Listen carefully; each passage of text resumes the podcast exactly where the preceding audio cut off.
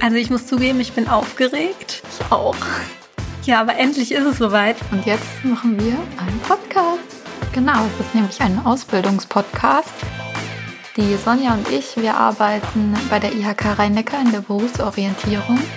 Und wir wollen euch einfach damit motivieren und inspirieren. Ihr werdet einfach auch sehen, dass Sina und ich, wir haben, glaube ich, auch nicht immer den perfekten Weg Den gibt gewählt. es gar nicht. Und auch ganz wichtig, Scheitern gehört auch einfach immer dazu. Von daher stresst euch mal nicht so. Wir wollen euch einfach damit zeigen, ja, ihr könnt mit Studium oder Ausbildung auch an den gleichen Punkt kommen.